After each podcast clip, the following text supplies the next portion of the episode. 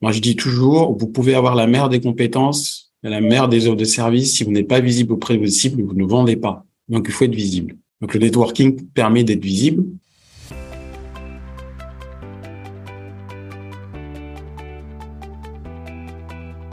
Bienvenue dans ce nouvel épisode du podcast Le jeu de la vente destiné aux entrepreneurs ou aux commerciaux qui veulent booster leur chiffre d'affaires tout en s'amusant. Je suis ton hôte, Oureille, épouse, mère, femme d'affaires, conférencière et auteur du livre Le jeu de la vente, les six clés des entrepreneurs qui réussissent. Je souhaite que tu sois en pleine forme et que tu aies apprécié l'épisode précédent. Aujourd'hui, je suis ravie d'accueillir un nouvel invité inspirant dans mon podcast. Il s'agit de Mohamedou Dem. Mohamedou est le fondateur et le CEO de Dem Agency, une entreprise collaborative et solidaire spécialisée en formation professionnelle, recrutement, conseil, événementiel et développement du capital humain. DEM Agency forme, conseille et accompagne les entrepreneurs et les porteurs de projets. Mohamedou, pour moi, c'est vraiment l'expert en networking et il va te détailler pourquoi dans un instant. Pour cette première année de podcast, j'ai décidé de prioriser des interviews de personnes talentueuses que je connais personnellement, car j'ai la chance d'avoir un réseau personnel qui regorge de belles pépites. Ça tombe bien d'ailleurs parce que c'est la thématique du jour. Alors, comme à mon habitude, je vais te contextualiser ma rencontre avec Mohamedou avant de commencer.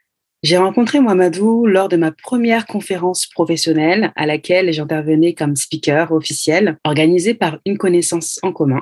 Suite à mon intervention, qui semble-t-il l'a inspiré, il m'a personnellement proposé d'intervenir à son propre événement quelques semaines plus tard. Depuis lors, nous avons été amenés à collaborer ensemble sur d'autres événements et c'est une personne que j'apprécie tout particulièrement pour sa simplicité, son accessibilité, son professionnalisme et cette faculté qu'il a de connecter les personnes entre elles.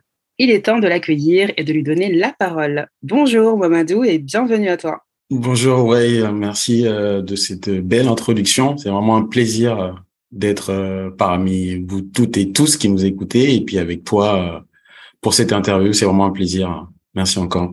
Avec joie. Merci à toi d'avoir accepté l'invitation. Alors, comme tu l'as vu, je t'ai introduit rapidement, mais je te laisse rebondir et te présenter plus en détail si tu le souhaites auprès de nos auditeurs. Raconte-nous un peu qui tu es, ton parcours. Alors, je, pour me présenter, euh, je, je, compléterai un peu sur le sujet de networking, mais ce qui est important aussi quand on s'adresse à, un public, c'est de savoir, comme tu, si tu poses très bien la question, qui on est. Alors moi, je suis euh, originaire du Sénégal, donc euh, je suis né au Sénégal, j'ai grandi au Sénégal, et je suis arrivé en France à l'âge de 11 ans.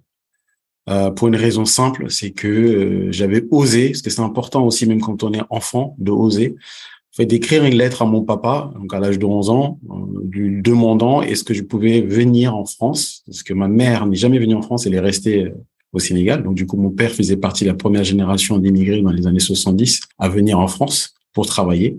Et c'est comme ça, en fait, il m'a pris au mot parce que je m'y attendais pas du tout, en fait, qu'ils viennent juste un mois après euh, me dire euh, qu'il était venu spécialement pour pour m'amener parce que euh, ma lettre l'avait touché et sur le fait que j'avais j'avais su visiblement poser les bons mots et surtout les actes qui ont su, qui ont situé, déjà attiré son attention et puis la volonté aussi de, de venir me, me prendre et c'est comme ça que j'ai atterri en 1989 à Paris dans le 20e. Euh, et c'est comme ça que j'ai commencé à, apprendre très rapidement à, à être, euh, comment dire, euh, fier non seulement de ses racines, donc d'où pourquoi j'insiste un peu de mes origines, même si donc je pourrais y revenir dessus. Hein, région du Fouta, j'ai quitté un, un, petit village à l'époque qui s'appelle Canel, qui est dans la région de Matam, euh, et arrivé dans une grande ville qui est Paris, avec des contextes culturels qui est relativement différents. Et c'est comme ça que j'ai appris au sein de, de, la population immigrée euh, qui vivait à Paris, euh, l'esprit de solidarité, d'entraide. Et ça, ça m'a poursuivi jusqu'à aujourd'hui, en fait. Yes, c'est super. Et donc, euh, tu es venu en France. Ensuite, tu as, tu as fait des études dans quel domaine? Tu as évolué voilà, dans, dans quoi professionnellement? Euh, Alors, à l'âge de 11 ans, euh, j'ai presque envie de dire, j'étais en CM2. Euh, mais très jeune, déjà, j'ai su ce que je voulais devenir, ce que je voulais devenir. Parce que je m'en souviens en fait en troisième, on nous avait posé la question euh, qu'est-ce que vous souhaitez faire hein, plus tard. Et moi à l'époque, j'avais répondu euh, en troisième que je voulais devenir ingénieur. Avec du recul, jusqu'à présent, je sais pas pourquoi j'avais répondu que je voulais devenir ingénieur en troisième. Enfin à, partir de la classe de troisième, donc je dois être 14-15 ans. Pourquoi? Parce qu'en fait, dans mon entourage, euh, ni mon père, ni ma mère, ni mes frères, ni mes oncles, en tout cas, j'avais aucun de mon entourage proche ou loin qui avait fait des études d'ingénieur, donc je savais pas du tout comment euh, le faire. Mais en tout cas, ce que je savais, c'est quand j'étais étudiant au Sénégal, j'étais assez habile de mes mains. Comme je sais pas ce qu'on va dire, tous les enfants ont fabriqué euh, des petites voitures, des charrettes, des choses comme ça. Mais j'étais assez doué. Effectivement, les même au Sénégal, les personnes m'avaient vraiment identifié comme le personne qui, enfin, un enfant qui était assez euh, doué de ses mains et qui était assez agile et, et, qui arrivait à dupliquer tout ce qu'il voyait autour de lui, quoi. Donc ça, c'était un troisième en France. Et en seconde, on me repose cette question-là. Donc, j'ai dit que je voulais devenir encore ingénieur, mais là où j'ai précisé, j'ai dit que je voulais devenir ingénieur dans l'automobile. Alors là encore, pourquoi l'automobile, mis à part comme tous les enfants, j'aimais bien jouer la voiture? Et c'est comme ça qu'en fait, euh, j'ai suivi un parcours scientifique parce que ma prof de maths m'avait conseillé à l'époque de faire une filière euh, technologique parce qu'elle m'avait dit que pour devenir ingénieur, on pouvait faire un bac S ou faire une filière technologique. Alors, bac S, elle m'avait dit que c'était difficile et que, que peut-être que j'y arriverais pas. Par contre, la filière technologie, j'avais toutes mes chances. Alors, je sais pas si elle l'avait dit parce qu'elle croyait vraiment en moi sur le fait que je pouvais y arriver ou parce qu'elle voulait pas, enfin, je sais pas. Chose est-il, c'est que je l'ai écouté. Donc, j'ai fait une filière technologique. J'en parle parce qu'en fait, la filière technologique à l'époque, c'était en 96. Je passé mon bac en 97.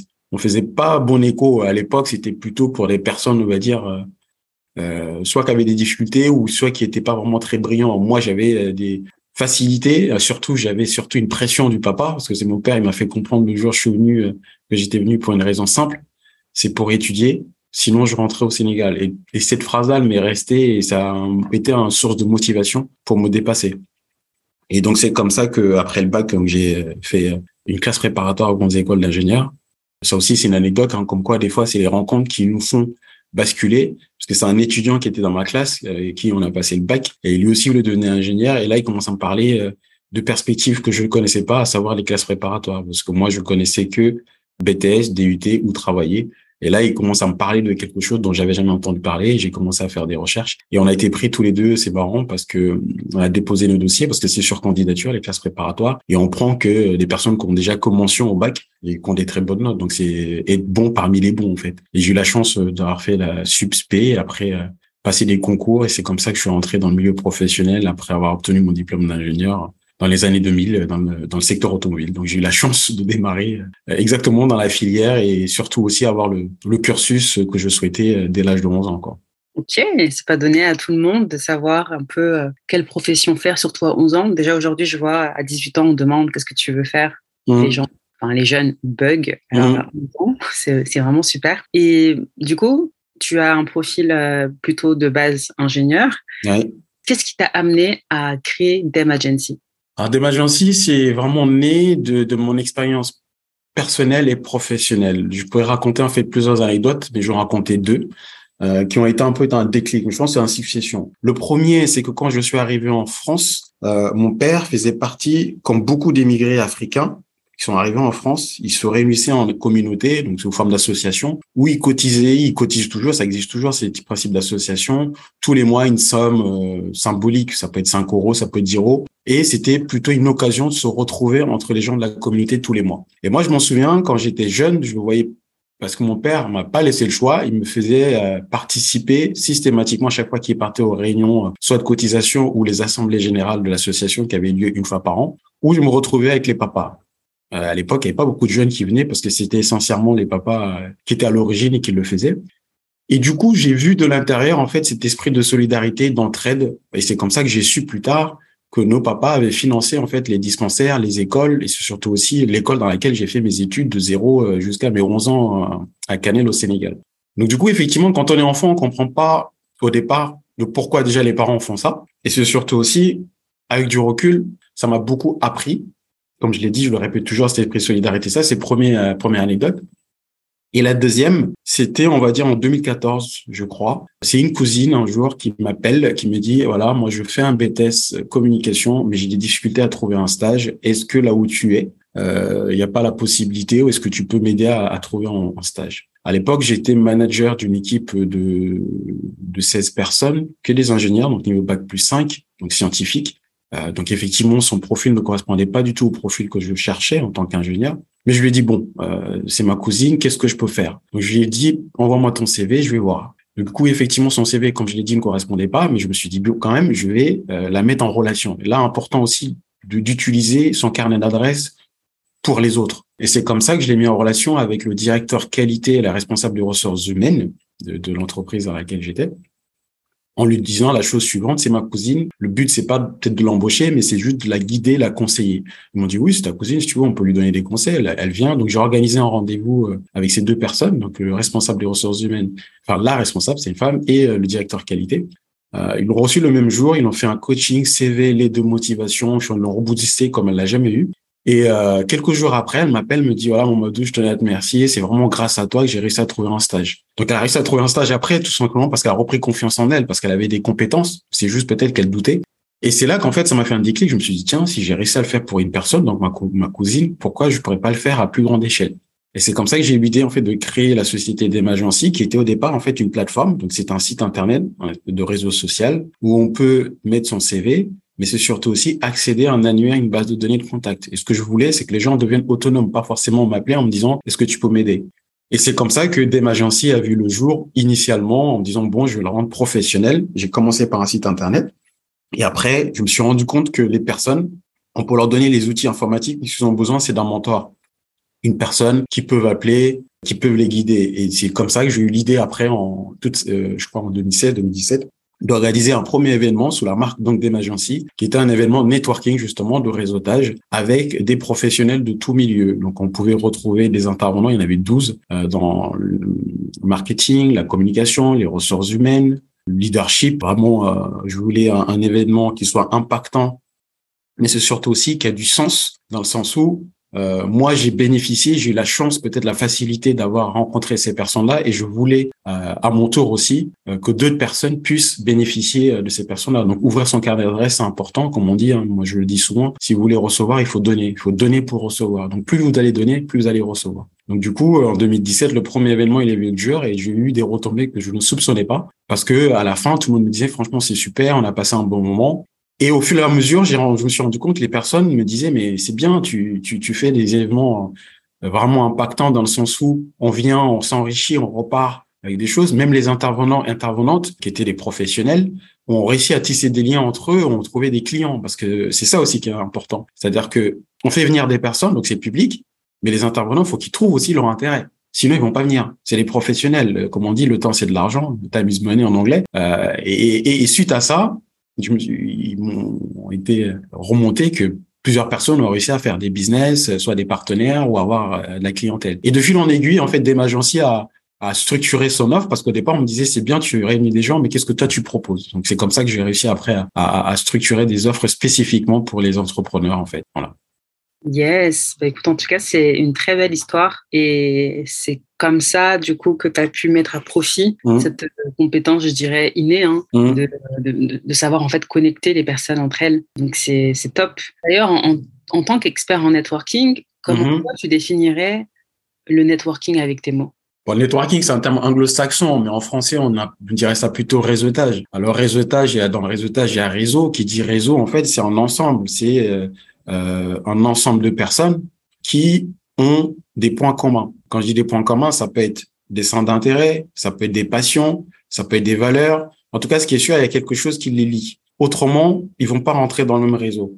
Après, maintenant, on parle beaucoup de réseau social, mais c'est sur le même principe, parce que dans un réseau social, on va retrouver nos amis, on va retrouver des gens qui sont connectés, mais en tout cas, il y a un point commun euh, entre ces personnes-là, avec un objectif. Donc, moi, je, suis plutôt euh, spécialisé et c'est vraiment ça ma marque de fabrique dans le réseautage d'affaires. Concrètement, c'est à des buts de business. Parce qu'on peut faire du réseautage euh, type euh, rencontre amoureuse. Donc il y a plein de réseaux sociaux qui sont spécialisés dedans. C'est pas forcément euh, là-dessus que je me suis orienté. En tout cas, c'est pas là-dessus que je trouve que j'ai le fort de valeur ajoutée. Par contre, comment faire en sorte que des personnes se qui ne se connaissaient pas tissent des liens, euh, et grandissent ou construisent des relations pérennes. Et c'est important des relations sur la longue, sur la durée. Moi, c'est ça aussi qui, qui m'anime. Parce que je me suis rendu compte au départ, c'était une passion que je faisais. J'avais l'art et la manière. Et d'ailleurs, il y a une personne de mon entourage qui m'a dit que j'étais expert en mise en relation gagnante. Et le jour qu'elle m'a dit ça, ça m'a, ça m'a fait un déclic. Ça, c'était un peu l'effet waouh. Je me suis dit ah ouais, je, m'attendais pas à ça. Et, le fait qu'on me le dise, j'ai pris conscience que j'avais, comme tu l'as dit, cette compétence qui est innée, mais que je pouvais la développer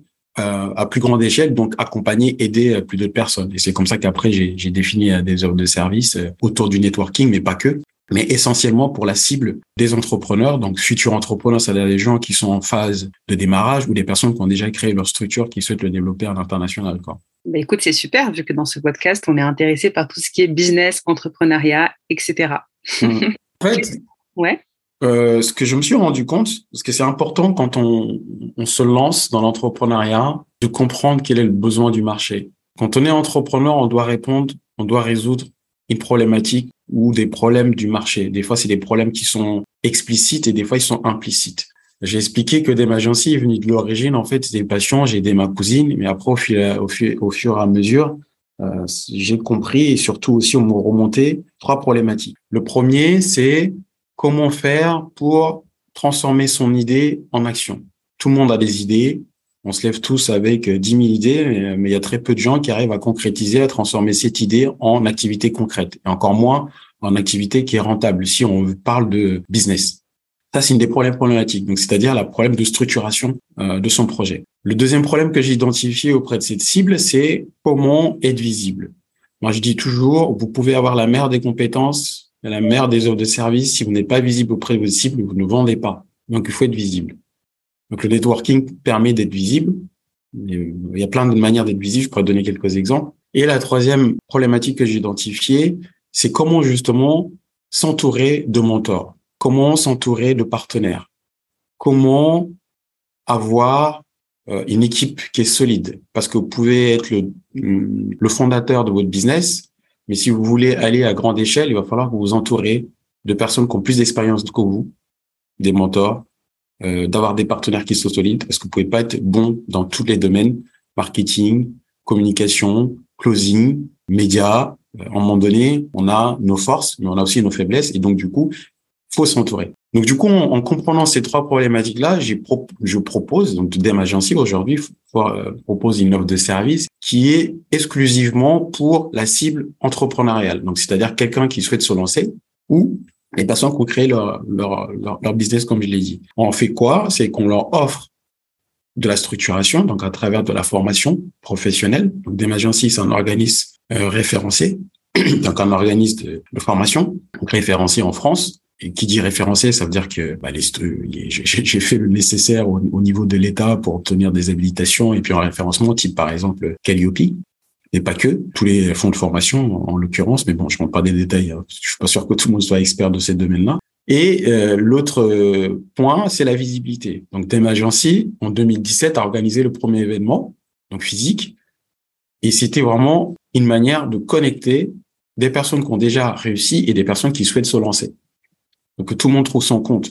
Et enfin, la mise en relation euh, à travers en fait un club on pourrait appeler ça, c'est un cercle euh, où les gens peuvent justement euh, être entourés de gens qui sont soit dans leur secteur, mais qui peuvent en tout cas les aider à franchir un palier. Donc ça peut être des mentors ou même des, des, potentiels partenaires. Donc du coup, des agencies, en résumé, c'est un organisme de formation qui forme et qui accompagne les porteurs de projets et les entrepreneurs et nous aidons euh, ces personnes, donc les entrepreneurs les porteurs de projets, à gagner en visibilité. Et nous mettons à disposition tout un écosystème d'experts internationaux. Donc, euh, vous pouvez aller plus vite en étant accompagné, en faisant partie justement d'un écosystème. Voilà ce que nous proposons aujourd'hui. Et c'est vraiment, vraiment crescendo. C'est pour ça que je parlais un peu de mon parcours pour que les gens comprennent que il y a ce qu'on a envie, il y a ce qu'on propose, mais après, il y a aussi surtout ce que le marché a besoin. Et c'est une adéquation entre ce que vous proposez et ce que le marché souhaite. Yes. D'ailleurs, tu as parlé plusieurs fois de visibilité. Mm-hmm. Actuelle, pourquoi c'est important en tant qu'entrepreneur ou même en tant qu'entreprise d'être visible? Et quelles sont les quelques clés que tu peux mm. partager à l'audience pour justement être plus visible? Alors, pour que ce soit euh, très concret, je vais donner des exemples. Il y a plusieurs manières d'être visible. Soit on est visible de manière physique, à savoir, on peut participer à des événements qui sont organisés euh, par moi, par toi, et tu as dit exactement ce qui s'est passé, comment on s'est rencontrés. On s'est rencontrés lors d'un événement. Donc, si on n'était pas venu dans cet événement-là, on serait pas là aujourd'hui, parce qu'on serait pas vu, on n'aura pas connecté, il serait rien passé. Donc, le premier conseil, c'est déjà sortir de votre zone de confort. Aller dans des lieux où rencontrer ou être avec des personnes que qui sont pas forcément dans vos cercles habituels. Ça, c'est un conseil. Un autre conseil aussi que moi, j'ai pratiqué, donc là, on va plutôt aller sur l'aspect, on va dire, réseau social, parce que je sais, et ça, c'est une problématique que j'ai vue surtout au niveau des femmes, parce que la majorité de mes clientes, parce que c'est beaucoup des femmes, aiment pas être visibles, complexes, euh, ne veulent pas se montrer, alors pour la, plupart d'entre elles sont compétentes, sont expertise, mais elles n'aiment pas trop euh, être visibles. Moi, quand j'ai démarré en 2015, je comprenais pas l'utilité d'être sur les réseaux sociaux. J'étais sur aucun réseau social. Donc, ça faisait des années euh, que mes frères et sœurs qui sont au Sénégal, eux sont, ils me disaient, mais pourquoi tu y es pas? Pourquoi tu y es pas? En fait, je comprenais pas l'utilité parce qu'en fait, je voyais, je voyais ça plutôt comme un matu euh, dans le sens où mettre ses photos personnelles, euh, je voyais pas l'intérêt. Mais le jour où j'ai commencé la structure d'Emergency, j'ai changé d'état d'esprit parce qu'en fait, je me suis posé une question simple. Quand on fait un business, c'est pour vendre. Donc pour vendre, à un moment donné, il euh, faut avoir une clientèle. Donc pour que les clients nous achètent, il faut qu'ils nous voient quelque part. Donc avant qu'ils nous achètent, il faut qu'ils entendent parler de nous. S'ils entendent parler de nous, ils vont jamais venir. Donc ça c'est important, c'est pragmatique. Hein. Et du coup, je me suis dit tiens, quels sont les réseaux sociaux où il y a plus de monde? Donc le premier, euh, c'est Facebook. Donc euh, Inami m'a montré comment créer un compte Facebook j'ai créé un compte. Et j'ai mûri ma réflexion. Je me suis dit tiens, je vais pas utiliser Facebook pour mettre de, de quelque chose de personnel, euh, des photos de moi en vacances, entre familles. Non, ça m'intéresse pas. Par contre, j'ai eu l'idée de, de faire une vidéo euh, qui explique le concept de d'emergency. Donc, une vidéo par un professionnel, donc euh, quelqu'un de mon réseau d'ailleurs, qui est vidéaste. Je lui ai expliqué le script, ce que je voulais faire, et j'ai fait appel en fait encore à mon réseau, à mon cercle, à savoir mes amis, mes collègues et ma famille. Je leur ai expliqué ce que je souhaitais faire, quelle est la vision d'emergency, qu'est-ce que je souhaitais faire. Euh, sans parler de proposer de service, c'est juste la vision. Et euh, ils ont vraiment adhéré au projet. C'est comme ça que j'ai fait une vidéo qui dure deux minutes, d'ailleurs que vous pouvez retrouver sur le site d'emagency.com.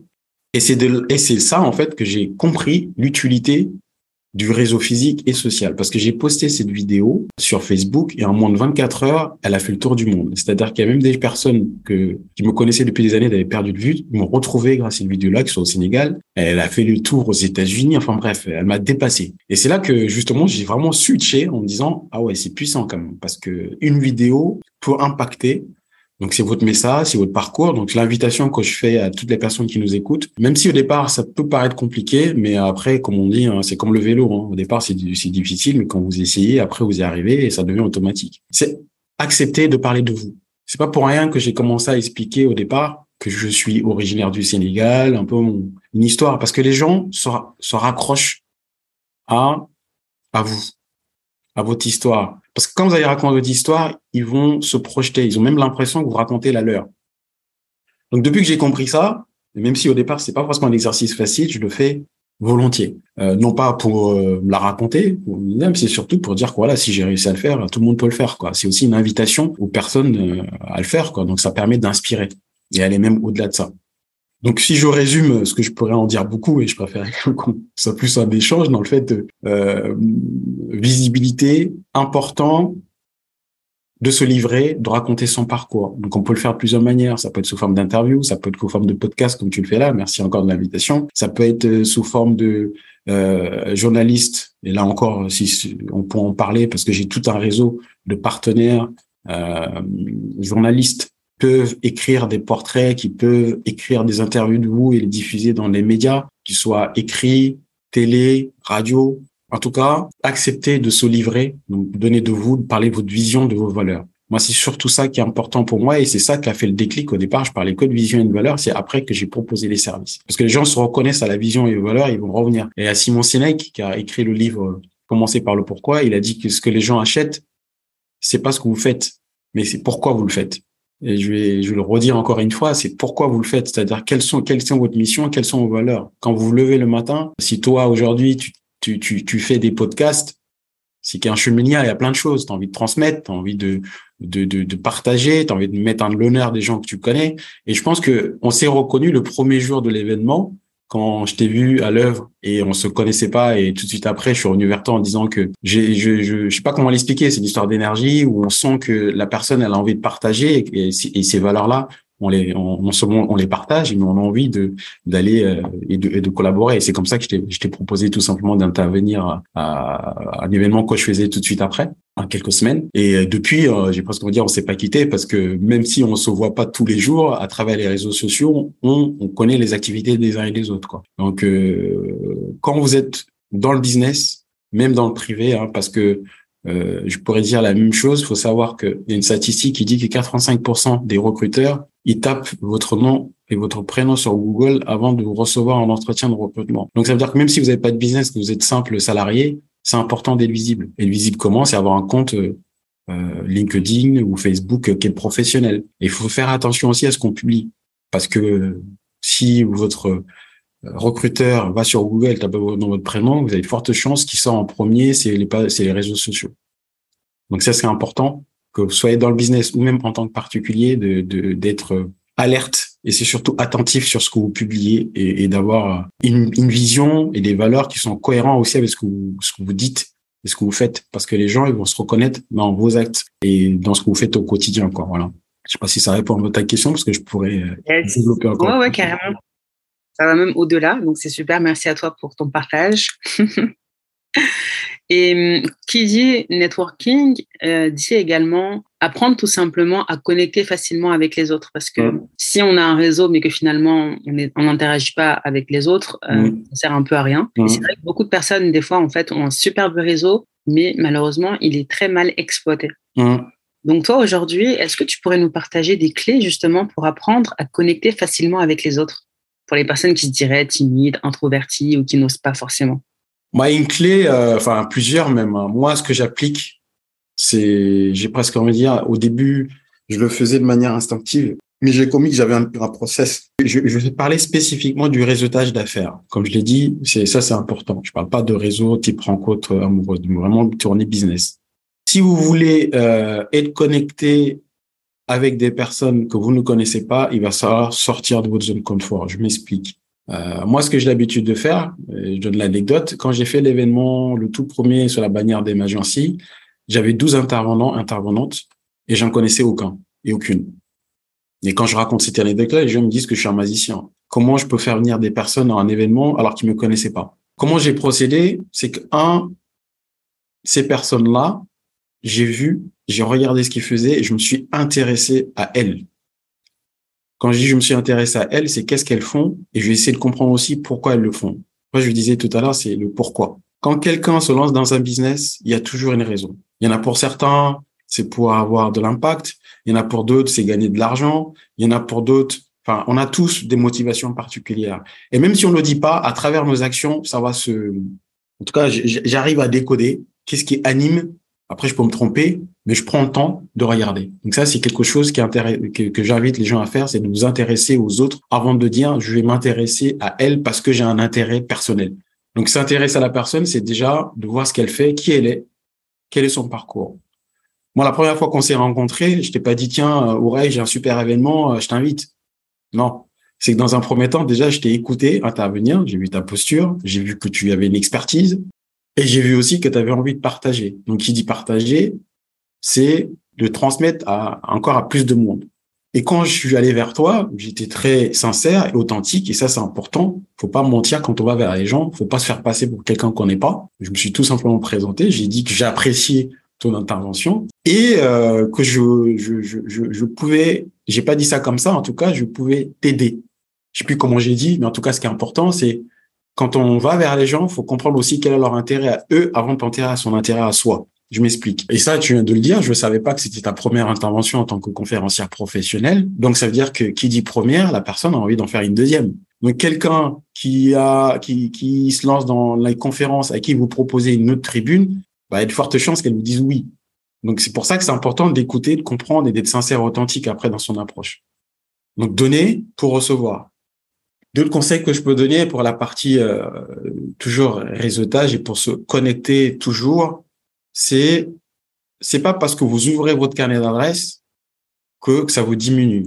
Moi, le nombre de fois que les personnes me disent tu connais pas quelqu'un qui est en qui est en domaine, je fais volontairement de la mise en relation. Je lui dis écoute, je connais cette personne-là, tu peux l'appeler de ma part, ou j'appelle la personne et euh, je, parle de, de, de l'autre personne et je les connecte entre elles. Parce que c'est bien d'avoir un carnet d'adresse, c'est bien de connaître des gens qui sont célèbres, c'est bien de connaître, enfin, plein de monde, mais si on, on, vient vers eux que quand on en a besoin, euh, ils vont pas revenir vers nous, c'est certain. Une autre anecdote aussi que j'ai l'habitude de raconter quand je fais des interventions type formation sur le réseautage, les gens ils me disent mais Mohamedou à chaque fois on te voit, tu es super bien entouré, comment tu fais? Et moi, je pose une question très simple hein, aux gens quand c'est je les rencontre de visu. Je leur dis oui, ok, vous me voyez, mais ce que vous savez pas, c'est que ça fait des années en fait vous me voyez pas et ça fait des années que je travaille dans l'ombre. Parce que les gens, ils ont toujours l'habitude de voir en fait la fin, mais ils oublient d'où on est parti. Pendant cinq ans, six ans, ce que je faisais, c'est que toutes les semaines, je participais à un événement. Toutes les semaines. Qui dit participer à un événement toutes les semaines, c'est vous reporter forcément avec des cartes de visite. Si vous allez là-bas à la rencontre des gens, vous rencontrez avec des numéros de téléphone. Donc, il dit toutes les semaines, vous faites ça pendant un an, deux ans, vous avez une base de données de moins 1000 contacts. Ça va vite. Donc, euh, c'est très simple. Hein. Sortez de votre zone de confort, rencontrez des personnes. Si vous me dites que vous connaissez personne, bah, suivez ouais, suivez-moi. vous allez rentrer dans d'autres cercles. Et c'est ainsi de suite. C'est sans fin. Et c'est pas, il faut pas oser aussi, il faut pas avoir peur d'aller vers l'autre. Dans le sens où, euh, Ouraï, je te connaissais pas la première fois qu'on s'est vu. Je suis allé vers toi. Je te disais, je suis sincère, authentique. Je, j'essaie de te proposer quelque chose qui t'aide toi et qui m'aide aussi parce que te donner de la visibilité va aussi m'en donner. Donc c'est c'est du gagnant-gagnant et ça c'est important aussi cette cette approche de dire je donne service mais je reçois un retour. Des fois, on ne sait pas ce qu'on va recevoir, mais en tout cas, on va recevoir. Parfois, on reçoit de rien de certaines personnes, mais après, on le sait, quoi. Alors, je sais pas si je dois résumer. Est-ce que c'est un peu clair ce que je te dis, euh, Aurélie ah oui, oui, c'est parfaitement clair. Hein. Merci euh, parce que euh, généralement tu vas au-delà, en tout cas même euh, des réponses attendues. donc c'est super. Tu offres beaucoup, donc merci vraiment pour ta générosité. Bah c'est un plaisir parce que je suis, je suis passionné. C'est pour ça que je préfère des fois un peu marquer le. Je pense que je pourrais être très très très long et, et, et donner encore plus de, de, valeur et de contenu parce que j'ai vraiment à cœur de, de partager. Et, et c'est comme ça. Hein. Moi, je, je suis animé d'une volonté.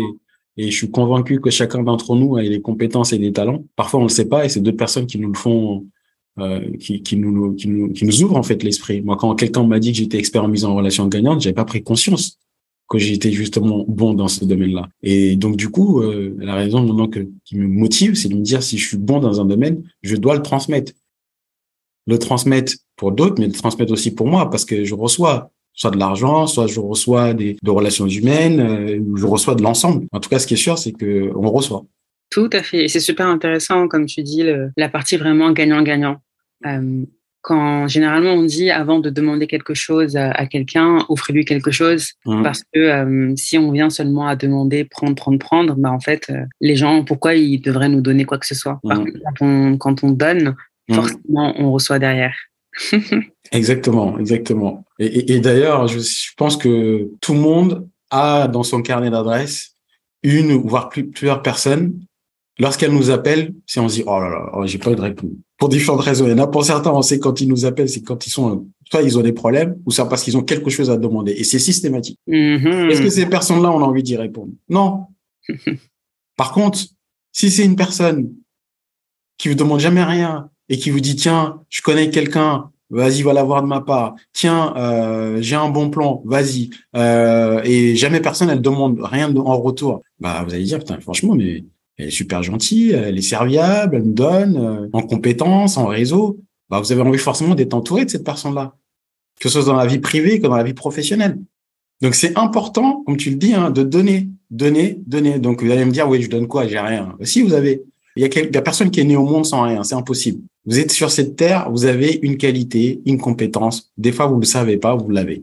Et c'est euh, avec l'expérience ou avec l'entourage qu'on prend conscience de ça. Vous avez des compétences techniques, vous avez des compétences commerciales, vous avez des compétences juridiques, vous savez parler, vous êtes peut-être timide ou vous n'êtes pas ouvert, mais euh, vous avez quelque chose que les autres savent pas faire. Je raconte un autre exemple pour illustrer ça. Une personne que j'ai accompagnée, euh, c'est une femme, j'en ai un peu de profil, euh, salariée, elle fait un job alimentaire, on va dire de caissière, mais elle a un talent de journaliste. Elle est très bien dans l'écriture et d'ailleurs, elle a passé des diplômes dedans.